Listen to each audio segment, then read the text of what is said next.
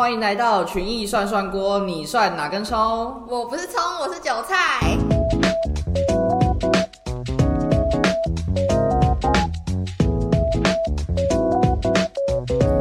一只羊，两只羊，三只羊，欢迎收听涮涮羊的床边故事集。诶，这个集数也来到第二集啦。上一集跟大家聊到的是二零零八年的金融海啸，我们这一集要把主角 focus 在日本。日本呢，大家可能最近有在关注新闻，就会知道，好像一直听到日元在贬值，然后有人在说什么，如果你要去日本玩的话，现在就是买入时机之类的新闻，大家就会想说，诶，日币一直在跌，为什么会这样？所以我们想说，透过今天的机会跟大家讲，其实有一段时间日币是一直上涨的。那我们就先把时空切换到一九八零年代的美国，你可能想说，啊，我们不是要讲日币吗？为什么会讲到美国？因为币值这件事情其实是相对的，不是说一个国家要涨或跌就是它自己的事情，它是全球的经济。OK，所以一九八零年代的美国发生什么事？他们刚经历完第二次的石油危机，所以他们美国国内呢是产生了非常严重的通货膨胀。那为了解决这样的问题，他们国内就提出了高利率的政策。高利率的政策会影响什么呢？你就想，如果现在有个银行跟你说，哦，我们现在的银行超高利率，活存超高利率哦，那你是不是就会想要把钱存到这个银行？对，国家政策也是这样。这个美国他们提出的高利率政策，就会有很大量的海外资金流入美国，大家都把钱投入美国，就会发生什么事？美元就会飙升。那当时的美元呢，汇率上涨了，在呃五年之内上涨了将近六十趴。那这样他们其实国内是不乐见这样的状况，因为就会导致贸易逆差。贸易逆差是什么呢？就是进口大于出口。我们出口就是我们要卖东西，我们才可以赚钱嘛。所以美国当然是希望说贸易逆差不可以这么严重啊。所以美国他们想要做到的事，就是希望可以让美元。贬值来回到原本的水平，美元要达到贬值，就是要跟其他国家来做一个协定嘛。他们就跟日本、联邦德国、法国以及英国，在一九八五年的时候，在纽约的广场饭店举行了一个会议，我们就称它为广场协议。他们要来联合干预外汇市场。来让美元可以相对贬值。刚有提到日本也是广场协议的其中一个签订国嘛，所以在一九八五年代之后呢，日币就一直一直的涨。再加上日本央行的货币政策太过宽松，宽松的货币政策指的就是日本的人民、中小企业都很热络的把钱投拿出来投资。所以就呈现了一个泡沫经济的问题。那泡沫经济泡沫嘛，就是有一天会被戳破。日本政府呢，发现他们的政策好像有点问题的时候呢，就开始用力的降息，就把股市啊、楼市的泡沫都给戳破了。那从此之后，日本就陷入一个长达三十年的失落经济。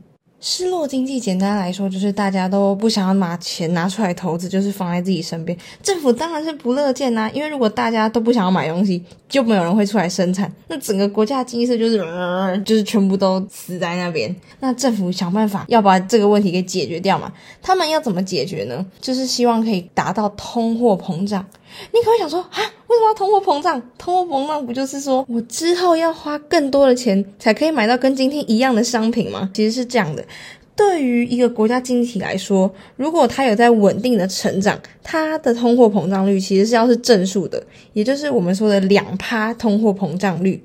诶，就是说，如果今天一百块的便当，那明年应该一百零二块会是比较适当的。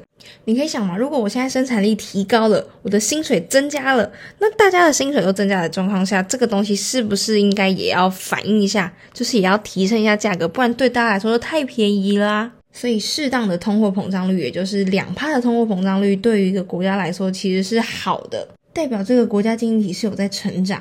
好，那听到这边，大家对于通货膨胀应该有了基本的认识。好，所以我们就讲到说，国家希望可以达到通膨，来让这个国家经济体活络起来。日本央行他们首先先提出一个降息的方案，他们的降息非常猛烈哦，是从六趴降到一点七五趴。他们有点倒霉的是，美国也在降息，美元在贬值。我们刚前面有讲到嘛，币值这些事都是相对的。呃，这个方案不可行，他们就提出了另外一个方案。就是零利率借贷。你就想，如果我跟这个人借钱，我不用付利息给他，那我就可以把这个钱拿来做其他投资啊。只要这个报酬是正数的，我都是赚的嘛。这个政策本身没有问题，但是它实施的年份刚好是两千年初。我们上一集有讲到，二零零八年发生的金融海啸、次贷危机，当然是影响到全世界，所以日本的经济也受到重创，所以这个政策就没有办法发挥它的效果。我们现在就要搬出我们今天的大主角安倍晋三。安倍晋三他就提出了他的安倍经济学，也就是三支箭经济学。三支箭是哪三支箭呢？第一件就是宽松的货币政策。他提出的理念呢，是说让日本央行可以提供大量的资金来活络市场。你就想钱砸下去嘛，现在市场上钱面多，你总会把钱拿出来买东西的吧？所以我们就会说这个是一个大胆的货币政策，其实是有效的哦。第二支箭，它就是要扩大公共建设，来让整体的社会基础设施啊可以更加的完备。这个政策呢，其实虽然说提高了消费税，但是因为它影响的总需求就是效果有限，所以这个政策是没有第一支来的这么效果这么好。那最后第三支线呢？它是借由放宽管制，就是说我们的呃政策不要设的这么严格嘛，让结构重组，鼓励民间投资的这个经济成长策略。但是这个效果其实也是不尽人意。这三支箭里面，只有第一支箭是真的有改变，所以其他的效果其实就是微乎其微。我们现在就要搬出了第二位大人物。黑田东彦他提出一个叫负利率的政策，负利率政策应该有点超乎大家正常逻辑，因为可能你就想说，哦，可能邮局啊什么零点多趴已经算是非常低了吧？怎么会有什么负利率啊？就是说你钱放进去，你明年还拿更少，你知道吗？你想说那这样谁要存钱嘛？对，没错，谁要存钱？所以我就把钱干脆全部都拿去投资，这就是他所提出的负利率政策。这两个大人物的努力推动之下，他们真的让日本开始通货膨胀了，股市也达到历史高点，正式的改变了日本。大家听到这边，不知道会不会跟我一样有一种啊，终于的这种感觉？你会觉得他们真的好累哦。你看，身为政府单位，如果你让这个市场太过活络，经济太好的话，你看就有可能会导致通货膨胀太严重。那我们就要赶快改善嘛，就你改善，你你那个。就要控制好那个力道，不然如果市场上大家都太不敢把钱放出来的话，我们市场直接停滞更惨。对，所以我觉得一个政策真的没有办法很完美，最好的状况就是可以满足大部分的人，让整个国家经济体有在往前成长，但是又不要损害太多人的情况。对，只能说要做好一个好的政治政策，真的很不容易。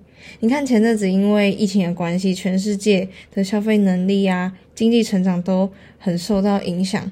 就拿日本来说好了，他们其实 GDP 成长率一直都没有很好，因为疫情的关系啦。那是到前阵子因为疫情解封有带动消费，在二零二三年，就是今年年初的时候，他们 GDP 成长率原本预期只有零点七趴，结果实际上有到一点六趴哦。这同时也是日本他们在过去三季以来的首次成长。那日后就是大家可以再静观其变，看看日本后续会有怎么样的政治政策推出喽。这边想跟大家补充一下，为什么日本这么难刺激经济？除了大环境影响以外，他们本身因为人口高龄化、老年人口太多的关系，他们的消费力跟劳动力都是在下滑的。所以本身就是比较难刺激经济。那以上就是我们今天这集对日本经济的一些分享，希望大家都喜欢这一集哦。那我们下集再见，拜拜。拜拜。